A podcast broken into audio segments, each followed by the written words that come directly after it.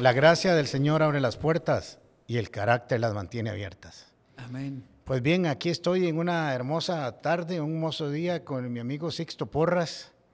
Vamos a compartir un poco con ustedes acerca de nuestras experiencias, de nuestras vidas. Eh, aquí en la comunidad Paz hemos querido emprender un programa de, de podcast donde la gente nos conozca, donde podamos compartir un poco de nuestras experiencias de las malas, porque hemos tenido malas en la vida, Sixto. Todos. que hemos aprendido y esperamos que, hemos, que sigamos aprendiendo y de las muy buenas que también tenemos muchas. Sí. Así que gracias porque yo sé que vos estás muy ocupado, venís llegando de un viaje impresionante, de muchas bendiciones, pero quisiera empezar con una pregunta. ¿En qué momentos de tu vida o en qué momento de tu vida la gracia del Señor abrió las puertas y el carácter las mantuvo abiertas? Wow.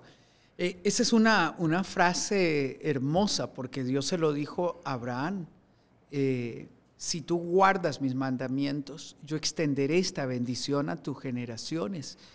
Y yo puedo decir que la gracia de Dios ha estado siempre abriendo puertas, porque no hay nada que yo haya hecho para merecerlo uh -huh. por mí mismo. Me han preguntado varias veces si yo alguna vez soñé con ser parte de Enfoque a la Familia. Y siempre contesto que no, que eso era un sueño más grande de lo que yo podía tener. Por ejemplo, yo empecé con Enfoque a la Familia enseñando el programa del sexo, las mentiras y la verdad. Como eso creció tanto, la oficina Enfoque a la Familia, yo no era Enfoque a la Familia, me, me pidieron que yo recomendara a alguien para abrir una oficina. Uh -huh. Entonces yo busqué dos psicólogos muy reconocidos en Costa Rica, cristianos, eh, ambos calificaban extraordinariamente y los recomendé. La Oficina Internacional hizo la evaluación de ellos. Eh, uno no calificó porque hablaba muy elevado y otro planeó cuatro veces ir, elaboró el plan y nunca logró llegar. Uh -huh. Y un día yo estoy allá en un almuerzo con el doctor Dobson contándole lo que estamos haciendo. Y esa tarde Jim Daly, quien hoy es el sucesor del doctor Dobson, me dijo, Sixto, ¿y usted qué hace? Y yo le dije, bueno, yo enseño sexo, mentiras y verdad, el uh -huh. 90% de mi tiempo. Y él vuelve a ver al director para América Latina y le dice, no busquemos más, dice, la persona es Sixto. O sea, ni él, ni yo, nadie pensó que yo calificaba. Porque de ahí mi formación es en leyes, uh -huh. igual que vos, uh -huh. pero no, yo no calificaba. Eh, y yo puedo decir, esa es la gracia pura de Dios, no hay otra palabra solo la gracia pura de Dios. Es lo que llamamos esos momentos de Dios donde se abre una ventana, una puerta, y uno dice, ¿en qué momento se abrió? ¿En qué momento estoy aquí? Sí. Y esa es de la manera en que Dios nos sorprende constantemente. Exactamente. Nos conocemos hace mucho, Sixto, desde que estabas allá con ECU en, en la universidad. universidad sí. ¿En qué tiempo tuviste aquella casa que estaba así al inicio de la calle de la amargura? Vos sabés que esa casa, eh, cuando comenzamos el grupo de la universidad, eh, comenzamos a buscar una casa y llegamos a esa casa y el dueño dice, míreme, aquí había un restaurante llamado Chamuco. Así se llamaba. Por eso sacabas chamucos ahí, sí, seguro. Sí. Dice, aquí había una casa, un restaurante Chamuco, y se, se cerró. Dice, pero ahora que usted me habla de esto, de que es un grupo cristiano y que es para evangelizar. Dice, mi mamá me dijo que ella soñaba que un día esta casa sirviera para Dios. Dice, yo se la voy a alquilar a ustedes. Y nos la alquiló en 200 dólares. Otra vez la gracia del La Señor. gracia de Dios. No habían lugares. Ajá. Todo estaba lleno. ¿Por qué? Porque era medio año. Era medio año. O sea, no había, no había un espacio. Uh -huh. No habían lugares. Y él dijo, esta casa la habían desocupado, yo no la había alquilado y ahora lo entiendo. Bueno, en esa casa crecimos, muchos se convirtieron, discipulamos muchas personas, aconsejamos muchas personas.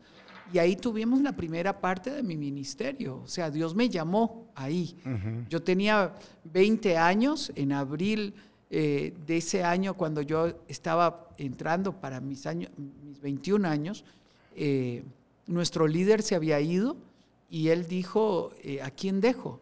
Y quedó una líder. Ella no, ella dijo al año, no, no puedo. Y en ese abril, eh, a mis 20 años, eh, nos reunimos el grupo, que éramos como ocho personas, y todos dijeron, sentimos que es usted. Y yo dije, no, yo creo que yo no, yo no califico. Yo Siempre creemos que no somos nosotros, ¿verdad? Es algo extraño.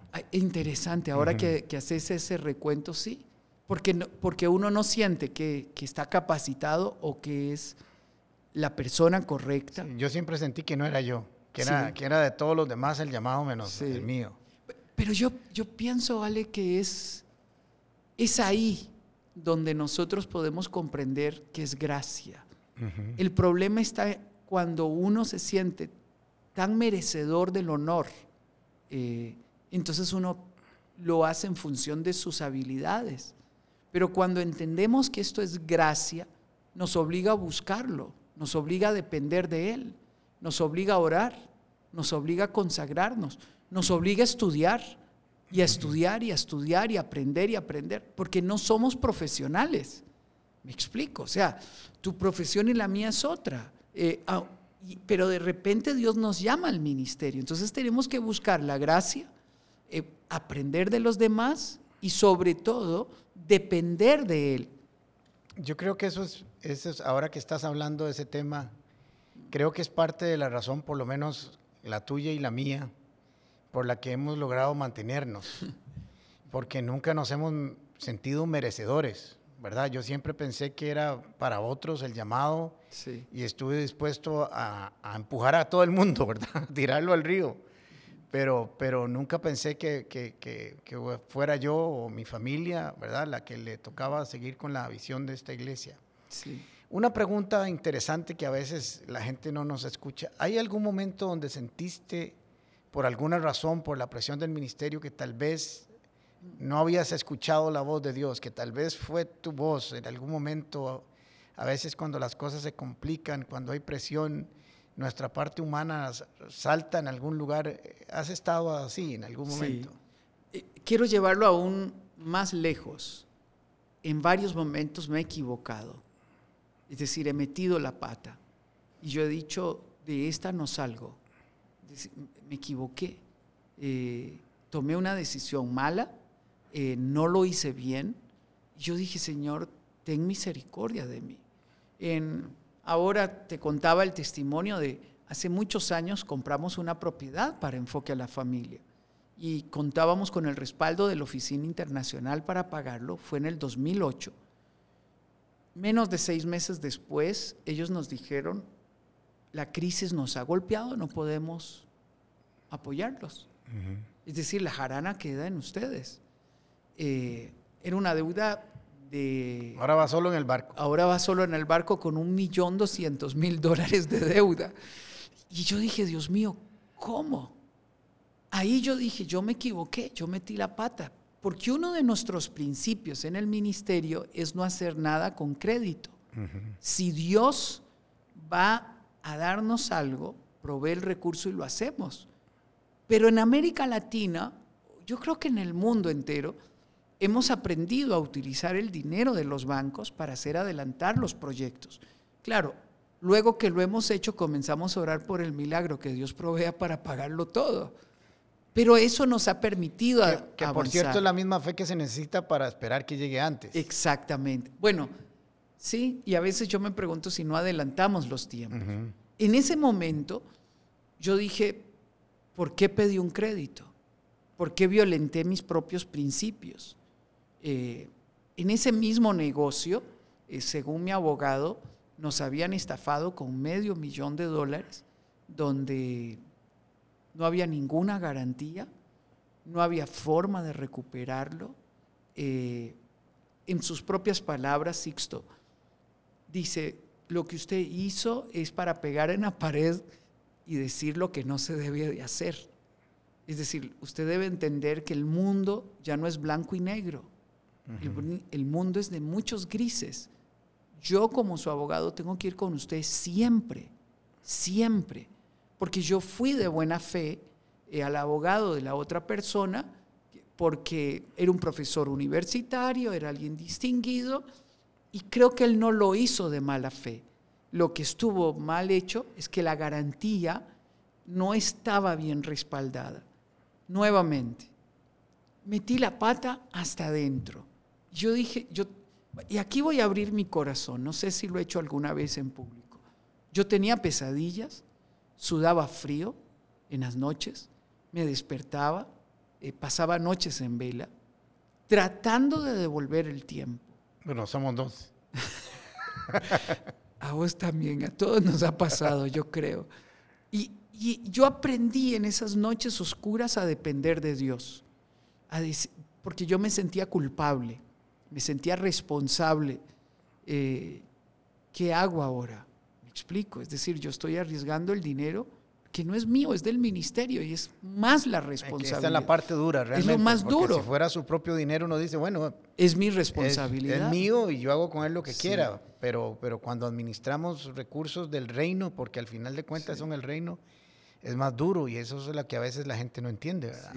Bueno, ahí es uno de esos momentos donde no solamente he sentido que me equivoqué, que metí la pata, que no escuché la voz de Dios, que no escuché el consejo, eh, también debo de, reconocerlo.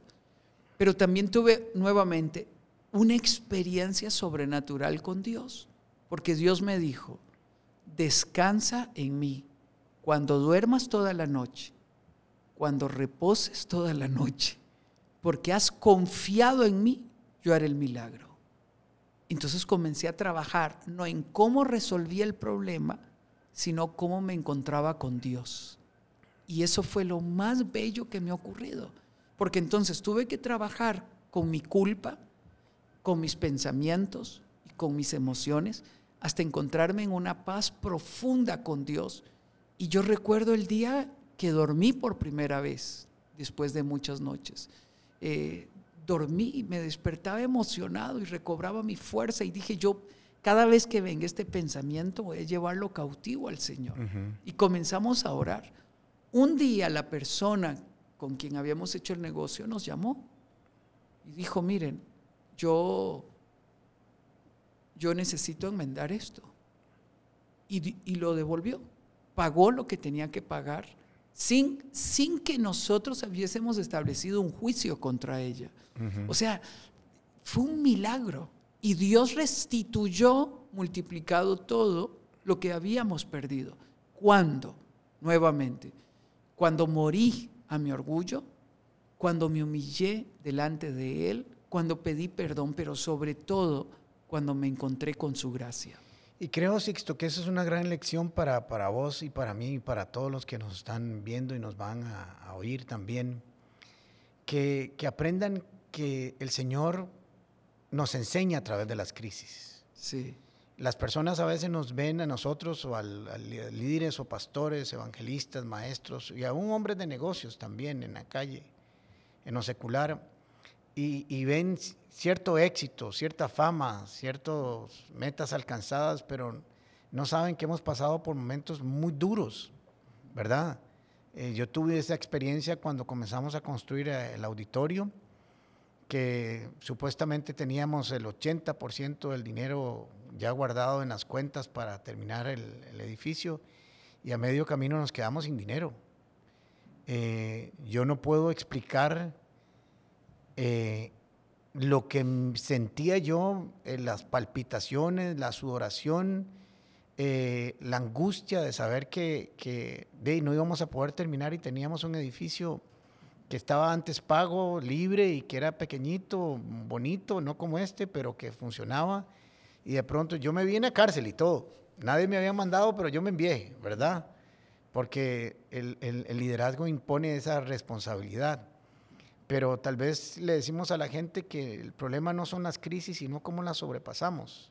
Exacto. Un día de estos publiqué ahí en mi Facebook que el problema no es por dónde pasamos, sino con quién lo vamos a pasar porque que vamos a pasar por lugares complicados, lo vamos a pasar. Todos. Y lo más bello es que en medio de nuestros errores nos lleva a la tierra prometida.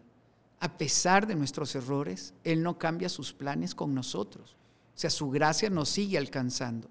No significa que es un Dios alcahueta que también preguntaste, que es la, la fidelidad el volver a Dios, el permanecer en Él, es lo que nos permite llegar al lugar correcto. no significa que somos perfectos. No, no, no significa eso. Significa que, que elegimos este camino. Elegimos alejarnos de los ambientes malos. Elegimos alejarnos de las personas malas. Elegimos alejarnos de, de situaciones que nos alejan de Dios. Y, y yo elegí seguir a Dios. Elegí buscar a Dios.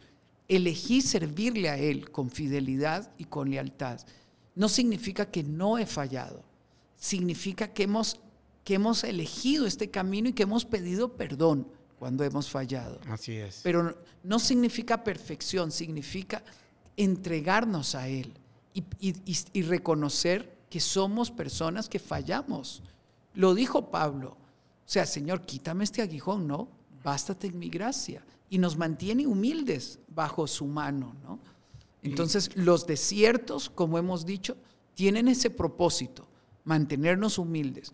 Recordarnos también de dónde venimos, ¿verdad? Recordarnos de dónde Porque sabemos muy bien para dónde vamos con sus promesas, pero recordar que a veces venimos de esos lugares difíciles, áridos. Sixto, como figuras públicas siempre estamos expuestos a la crítica, al, al juicio. ¿Cómo manejas ese, ese, yo sé que has pasado por momentos difíciles. Sí. Eh, y todos de alguna manera este, hemos pasado por ahí. A, mí me pasó una anécdota muy interesante cuando empezamos la construcción de nuestro auditorio. Años antes, una, una, una tía abuela de Flora le había dejado una pequeña herencia, un dinero, y nos habíamos ido de vacaciones con nuestros hijos a un crucero por las islas del Caribe. Y ahí hay puertos libres de impuestos, entonces es muy barato comprar. Y Flora se compró una pulsera ahí, muy bonita, con su, con su herencia, con su plata. Pues bueno, eso pudo haber sido seis años antes de que empezáramos la construcción, ocho. Y comenzamos la construcción y un día Flora se la pone y viene a la iglesia con su pulsera, o no sé si la usó por un, mes o dos meses, o ya sabemos cómo son las mujeres que se ponen un día una pulsera y otra. Y nos llegó eh, la noticia de que un miembro de la iglesia, una, una, una, persona, había dicho que esa pulsera se había comprado con las ofrendas que estaban dando para el edificio. Y no sé de dónde sacó esa información, pero a esas cosas estamos expuestos, ¿verdad? Y tenemos que aprender a manejarla. ¿Cómo duelen? ah? Duelen mucho, ¿verdad? Porque, porque no, son, no es verdad. Ahora, si fueran verdades a medias más o menos, pero ni siquiera eran verdades a medias, era un invento. ¿Cómo es manejado eso a través de tantos años de ministerio? Y esto puede ser jocoso, tal vez nos van a oír en otros países, pero aquí hay un programa de comedia en las tardes, a las 5 de la tarde, que tiene un personaje que se llama Sixto Gorras, porque no puede usar tu nombre por derechos y respetos de autor. Eh, ¿Cómo manejas ese, ese, ese detalle? que por cierto yo tengo que reconocerte que donde oigo tu imitación me río mucho porque yo te conozco, ¿verdad? Y entonces hasta tu cara veo cuando están hablando, pero, sí. Pero no es fácil. No, no es fácil. Yo me doy cuenta que el taxista ha escuchado el programa cuando me monto en un taxi y se ríe solo. Eh, bueno, yo entiendo que eso es parte del precio de servir a los demás y de servir a Dios. Creo que lo del personaje es lo menos malo, eh, porque gracias a Dios no han usado el personaje mal. Es decir, si el personaje lo hubiesen usado malo, eh, lo hubiesen echado a perder poniendo en mi boca cosas que yo no digo, no soy, eh, eso comienza a generar una imagen de espejo sí, pero hasta buenos consejos dan a veces. Sí, claro. Sí. Eh, pero es interesante. Lo más triste es que hemos sido víctimas en algún momento de publicaciones periodísticas, es decir, disque periodísticas, creo que son pagadas por alguien más con intenciones malas, o por eh, sitios eh, anónimos. Lo más curioso de eso, como lo estás diciendo, es que personas te llaman para decir, lo siento, ¿cómo pasó esto? Le digo, ¿qué, pasó? Dice, ¿esto que se publicó? O sea, pero perdón, eso es mentira. Usted sabe que eso es mentira. ¿Cómo le da credibilidad a un sitio que no es, real que no tiene su nombre, que es algo pagado para desacreditar con una intención, creo yo, políticamente, para que yo no me meta en política. Es lo que hemos interpretado, que la intención de esto es para que yo me desanime y que yo no me meta en política, que no, yo no me estoy metiendo en política. Sí, que no tienen que hacer el trabajo porque no, porque no, no, lo voy a hacer. Es decir, yo no voy para allá. Yo he sido llamado a esto. En una de esas publicaciones se metieron con mi esposa, con mis nietos, con mis hijos y puedo decir que lloré emocionalmente. Muy duro. Eh, te busqué a vos como amigo, lo hablamos. Eh, y, para mí, el tener tu amistad, tu consejo y el que puedas ser nuestro pastor no significa mucho, porque podemos tener consejo, podemos hablar de estas cosas que no puedo hablar con, nadie más. Eh, habíamos decidido demandar, eh, establecer las demandas contra las personas que republicaron esas cosas. Y nuestro abogado nos decía, eh, vea, usted se va a exponer a un juicio, tiene que entender que si usted demanda va a ir a un juicio. Un juicio, aunque usted sea el agraviado, es un juicio. Sí, y vas a dar más publicidad a algo que es mentiras, tal vez. Y en el fondo eso es lo que querían. Era lo que nos decían todos los asesores, vos y todas las personas que nos asesoraban. Entonces es ahí donde uno lo único que le queda es morir.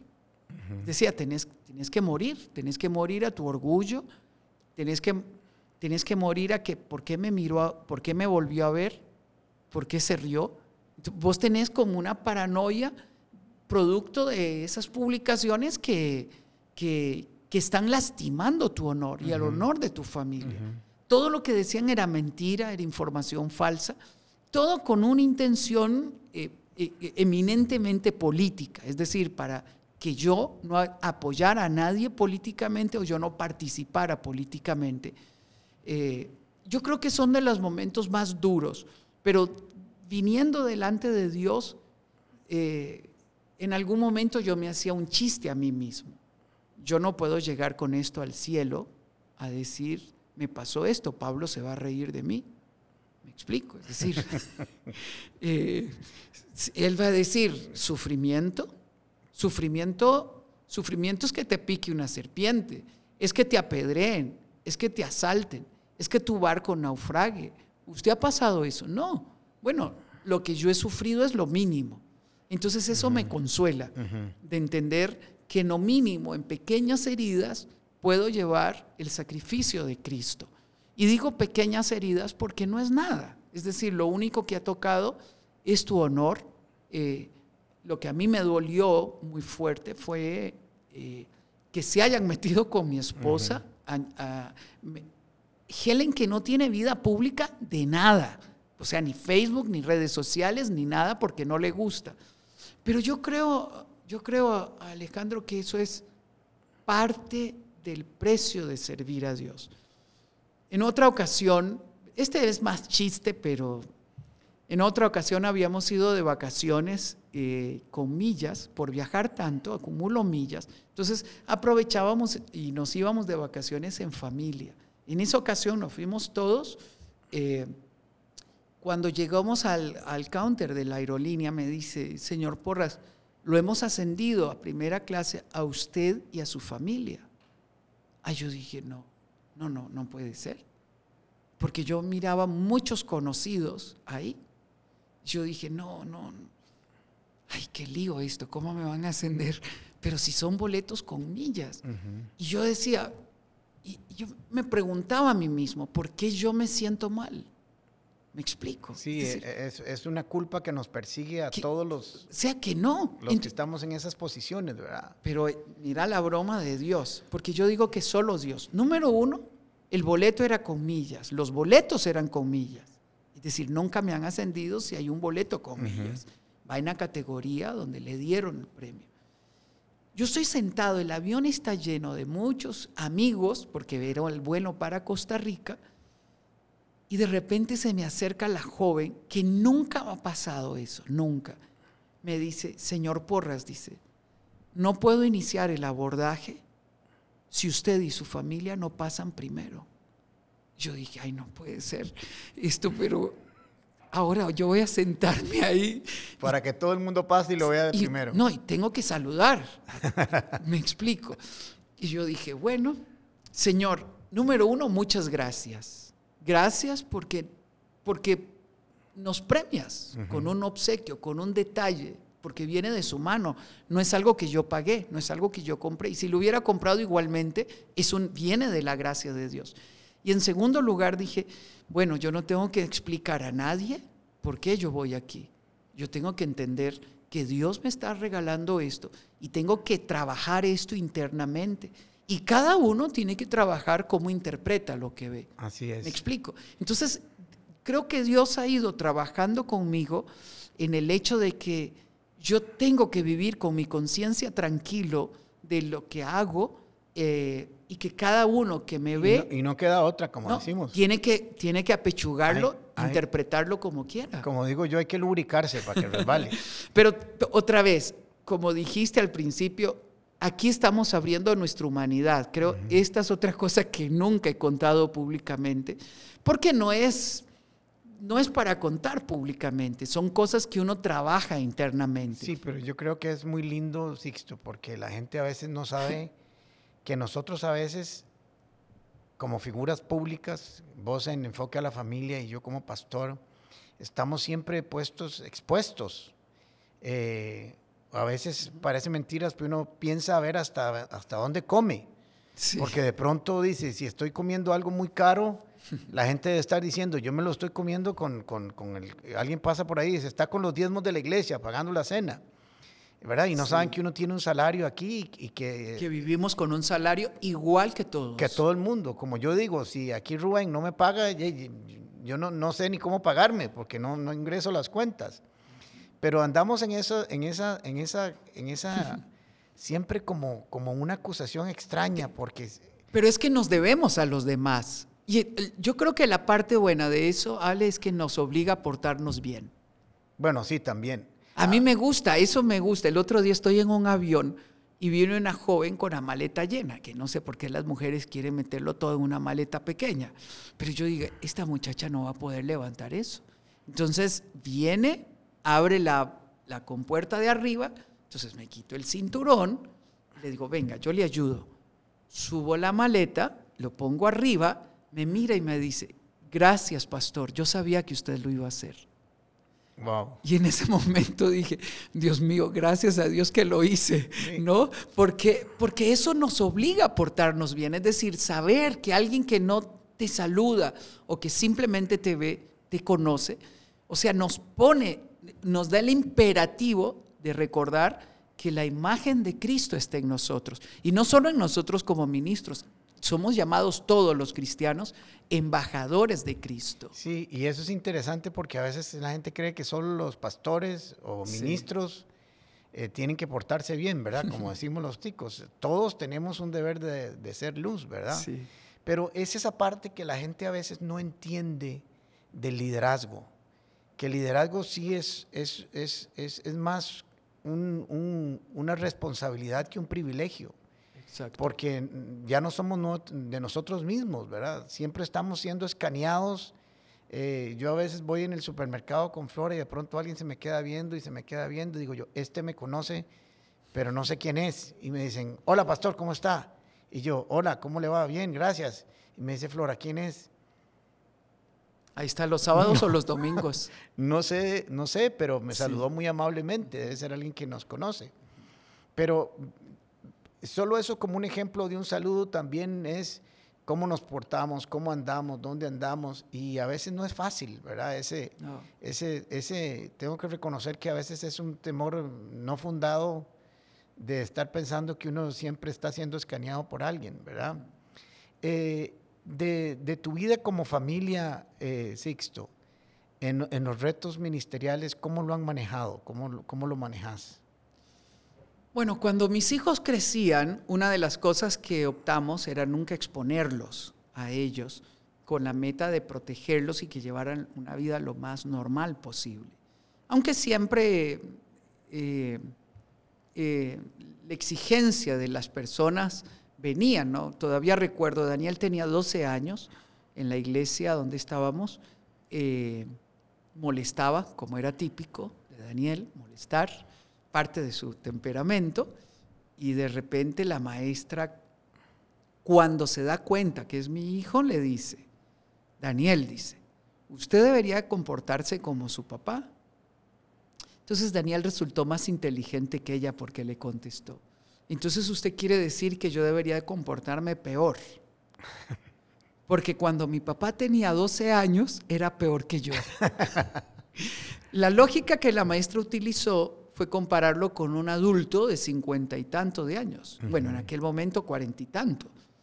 Y Daniel usó la lógica correcta. Si usted me va a comparar con mi papá, póngalo cuando él tenía 12 años y no 50. Eh, fue muy interesante porque primero corregimos y luego nos reímos. Le dijimos, Daniel, pues, pues, colabora un poco más en la clase. Con la causa. Sí, sí, pero, pero ella no tenía que decirme eso, decía. Bueno, esa es parte de... Otra cosa que yo agradezco a Helen es que siempre hizo sentir a Daniel y a Esteban que esos precios era parte de servir a Dios. Y entonces ellos se sintieron parte constructores de esta historia juntos. Pero no es no es fácil, ¿sí? Eh, hay una anécdota, una de esas anécdotas. Una vez Daniel quería ir a una fiesta al final de su último año de colegio. La discusión de si va y si no va, si Helen decía que no, yo decía que sí, él va para la universidad, él tiene que saber manejar estas situaciones, pero él no tiene por qué ir, no tiene la madurez. Discusión propia de padres. Yo dije, bueno, podés ir, a la una te busco. Cinco para la una me llama y me dice, papá, tenés que venir. Eh, encontraron armas aquí donde estamos o droga, no me acuerdo qué era. Eh, la policía está aquí. Nadie puede salir porque somos menores de edad si los papás no vienen. No, eh, Dios mío, ¿qué pasó? Yo, yo, sentí que todo se me fue. Claro, eh, por lo menos. Cuando voy en el auto y están las patrullas rodeando el, el lugar, eh, yo veo la policía y, y, lo cuento como, bueno, fue real, pero lo pensé, pero son las cosas que a uno le pasan. Yo dije, Dios mío, que este policía no me conozca, que no me conozca. no, qué va. Eh, cuando voy con el vidrio cerrado me dice que baje el vidrio. Y cuando me ve, de una vez me acribilla y me dice... El spotlight. dice, es increíble pensar que un hijo suyo esté aquí. No sea bárbaro, ahí no queda nada. Nada. Uno dice tierra, trágame. Un mazazo en la cabeza. Nada, no queda nada. Eh, lo único que queda es la sensación de papá la, sensación de que estás criando adolescentes y que esto es parte del precio. Yo lo vuelvo a ver y le dije, vea, les digo, usted tiene razón, le dije. Pero un día le dije a mis hijos que no importa dónde estuvieran, que no importa la hora que fuera y que no importa lo que hubiesen hecho, yo iba a venir por ellos. Aquí estoy, Señor, para llevarlo de vuelta a casa. Lo que queda es bajar el rostro eh, pedir a Dios gracia y misericordia. Claro, cuando yo recojo a Daniel, Daniel se tira en el auto y me abraza y me dice, papá, nosotros fuimos los que llamamos la policía. Fueron otros que llegaron y nosotros llamamos la policía. Sí, está bien, mi amor, ¿estás bien? Sí, papá, pero no, no piense mal de mí. Y yo, era gracias a Dios que estaba bien. Pero eso es parte de ser papá. Es decir, en la misión de ser papá, yo he sido primero papá que pastor o que director de enfoque a la familia. Sí, y qué interesante eso, Sixto, que lo sacas a, la luz, porque la gente a veces procesa y que los hijos de los pastores tienen que ser perfectos. No sé de dónde salió ese concepto, no sé de dónde lo sacaron, pero usted y yo tuvimos amigos, hijos de misioneros, que los vimos caer en lo más profundo por esa presión de la iglesia, del grupo, que usted tiene que ser perfecto. Y, en la- y- y el Sí. llamado es para los papás, no para los hijos. Exacto. Y viene un momento donde Dios trata con ellos, pero... Pero eh, es, es personal. es con ellos. personal. No pueden No- no puede imponerse. en el carro que No. nosotros andamos del ministerio porque fue el que nos dieron Sí. a nosotros. Por eso es importante esto que estás diciendo. Nunca juzgue al hijo de un pastor, ore por él. El otro día vi una publicación de una gente que se ha dedicado a criticar, que por cierto la Biblia dice que todo lo que yo hago con los demás se me devuelve multiplicado. Por eso me da escalofríos cuando leo a esta gente que Y han yo, tom- y- y yo diría, amén, hermano. Claro. Es que, por favor, o sea, yo no, no sé por qué han creído que un ministerio es criticar a los demás. Y estaban criticando a Jesús Adrián Romero eh, por la forma en que su hijo viste o usa su corte de pelo o lo que sea. Y yo me decía a mí mismo, Dios mío, qué triste.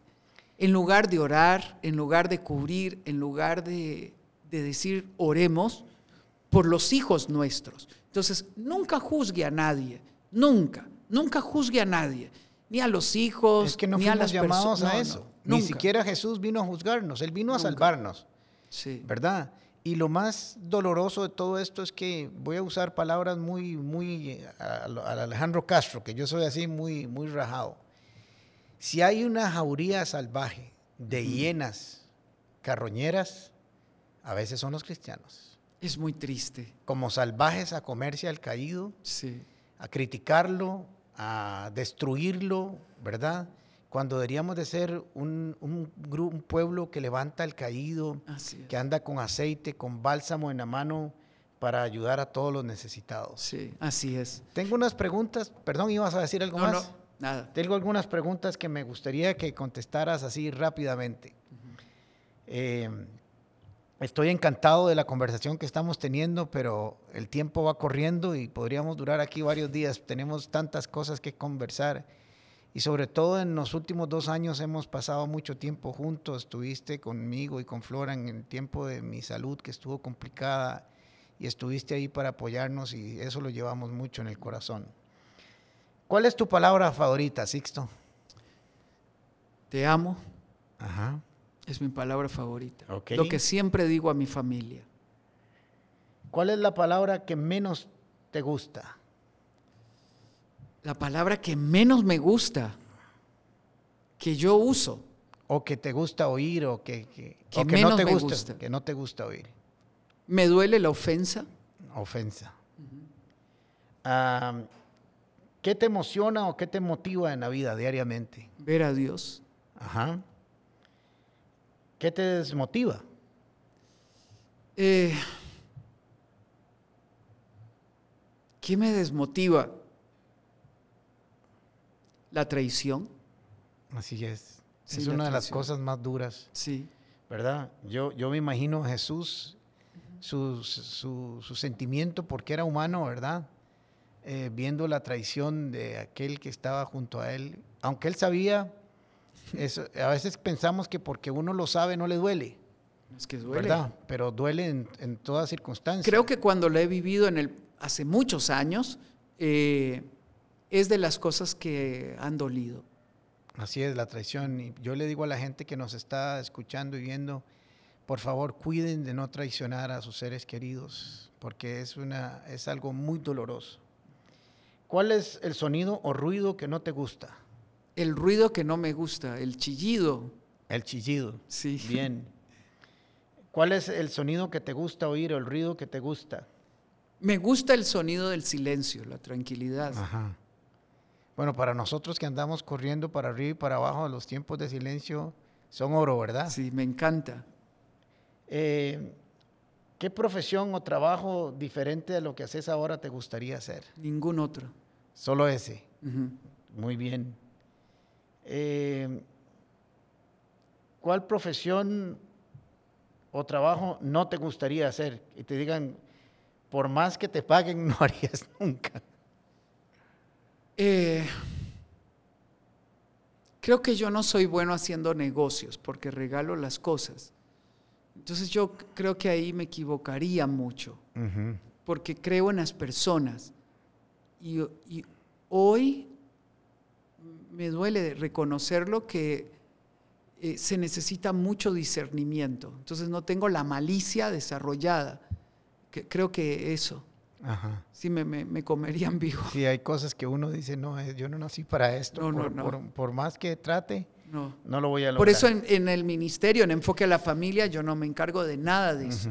Yo predico, no administro, no hago negocios porque no puedo, no, no, no, me sale, no me salen las cosas, no las pienso, no tengo la lógica. Hay que saber cuáles cosas uno debe meterse y cosas no. Sí. Muy bien.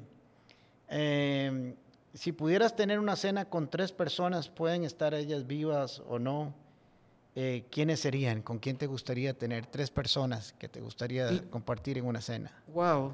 Lógicamente con nuestro Señor Jesucristo. O sea, me imagino en Juan 21, Jesús con el fuego puesto, el pan en la mano, diciéndole a Pedro, traiga los, los pescados para desayunar. Me gustaría una cena con David y una cena con Elías. Ajá. Buenísima cena. De lujo, ¿no? un día en el cielo. Ahí lo vamos a hacer. Con todos. Ah, va a haber una noche donde uno escoge el menú y la compañía y para tener una buena y linda conversación. Sí.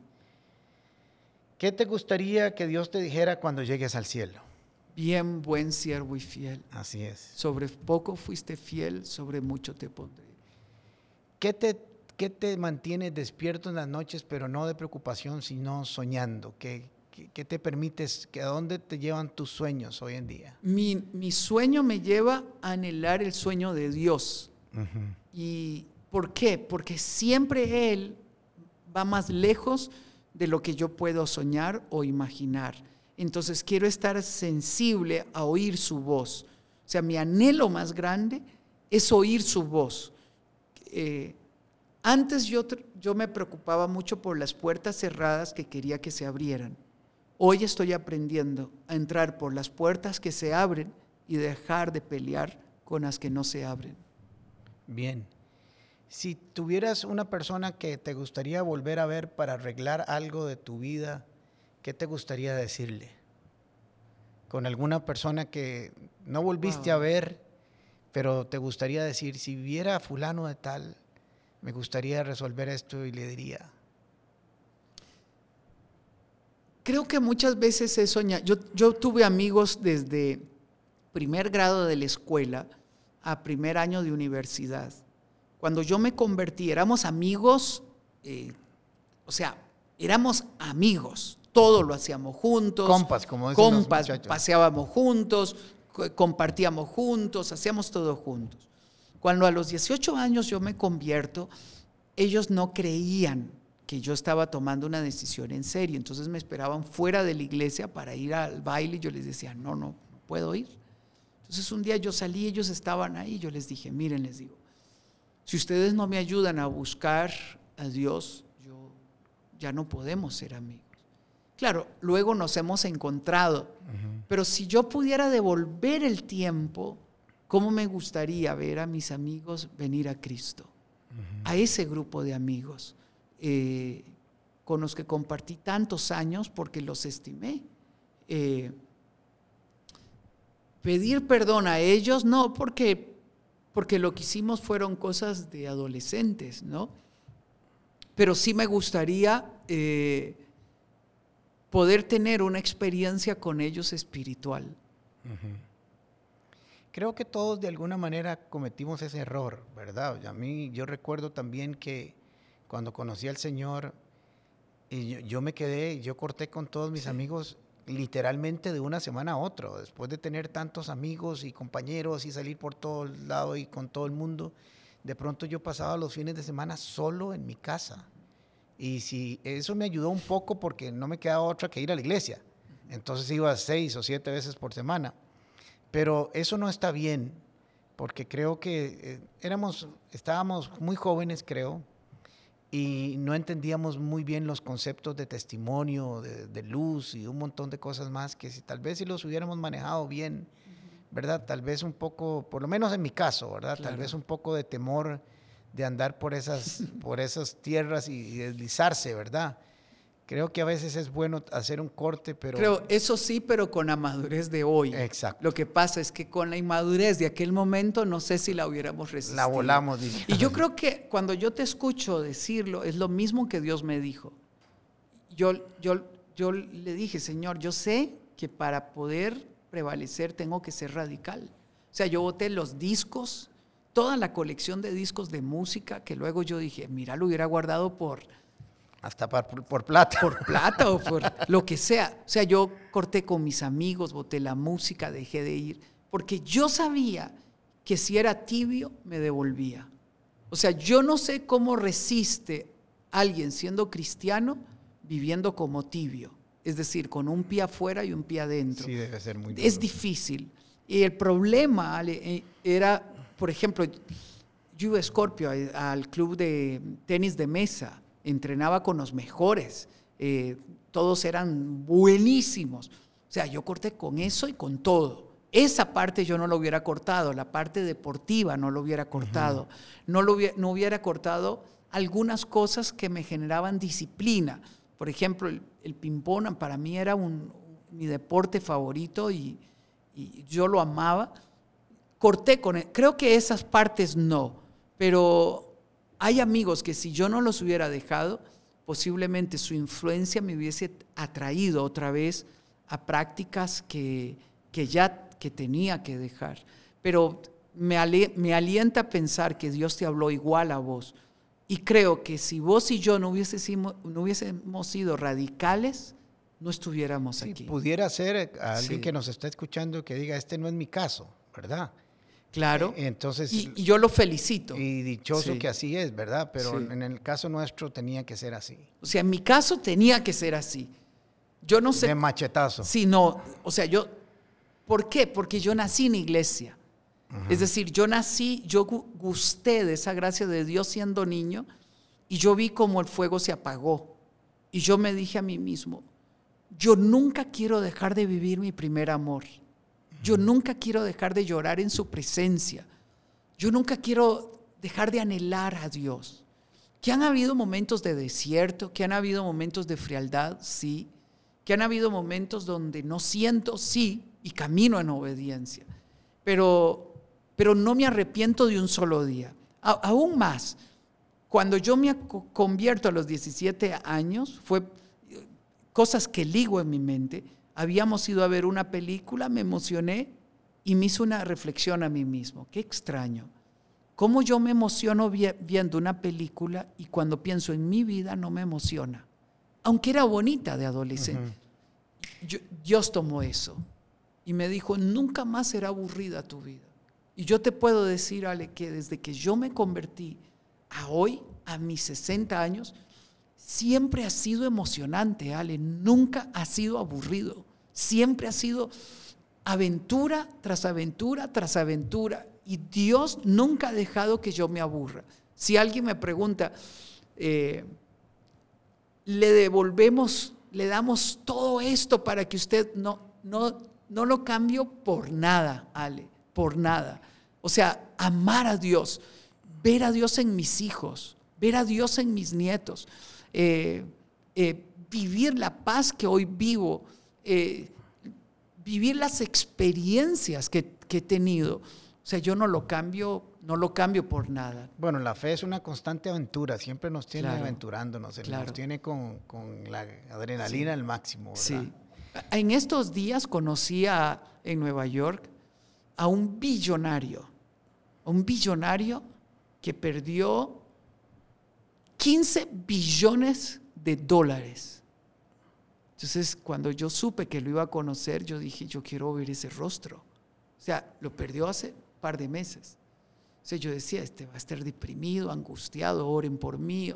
Nada, feliz, tranquilo, hijo de un pastor, un coreano.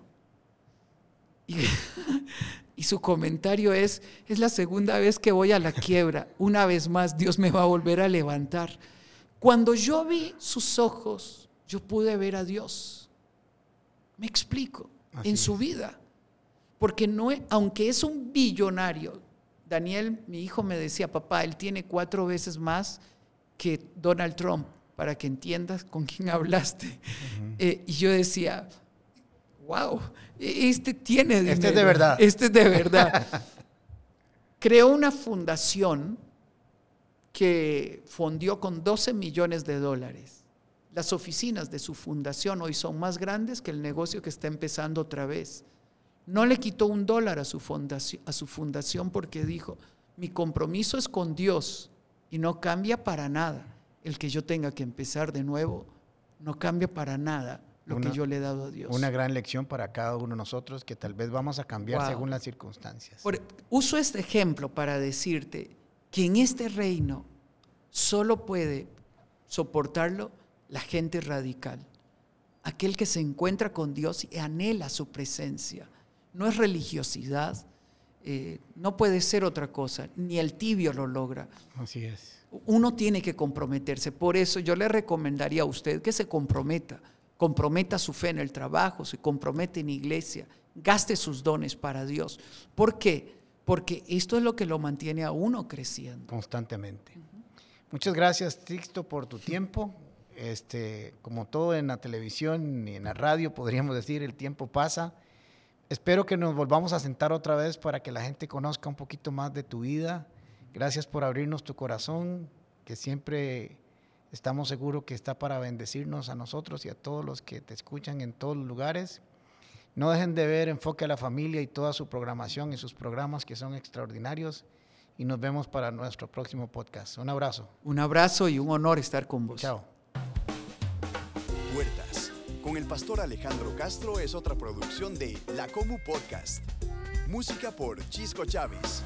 Temas de Luis Fernando Caravaca y voz adicional de Jorge Vindas. Y si no lo has hecho todavía, suscríbete a Puertas el Podcast en Spotify o iTunes Podcast. Puedes seguirnos en nuestro Facebook, Instagram o YouTube como Comunidad Paz. Recordad, Paz se escribe con S. ¿Sabes por qué?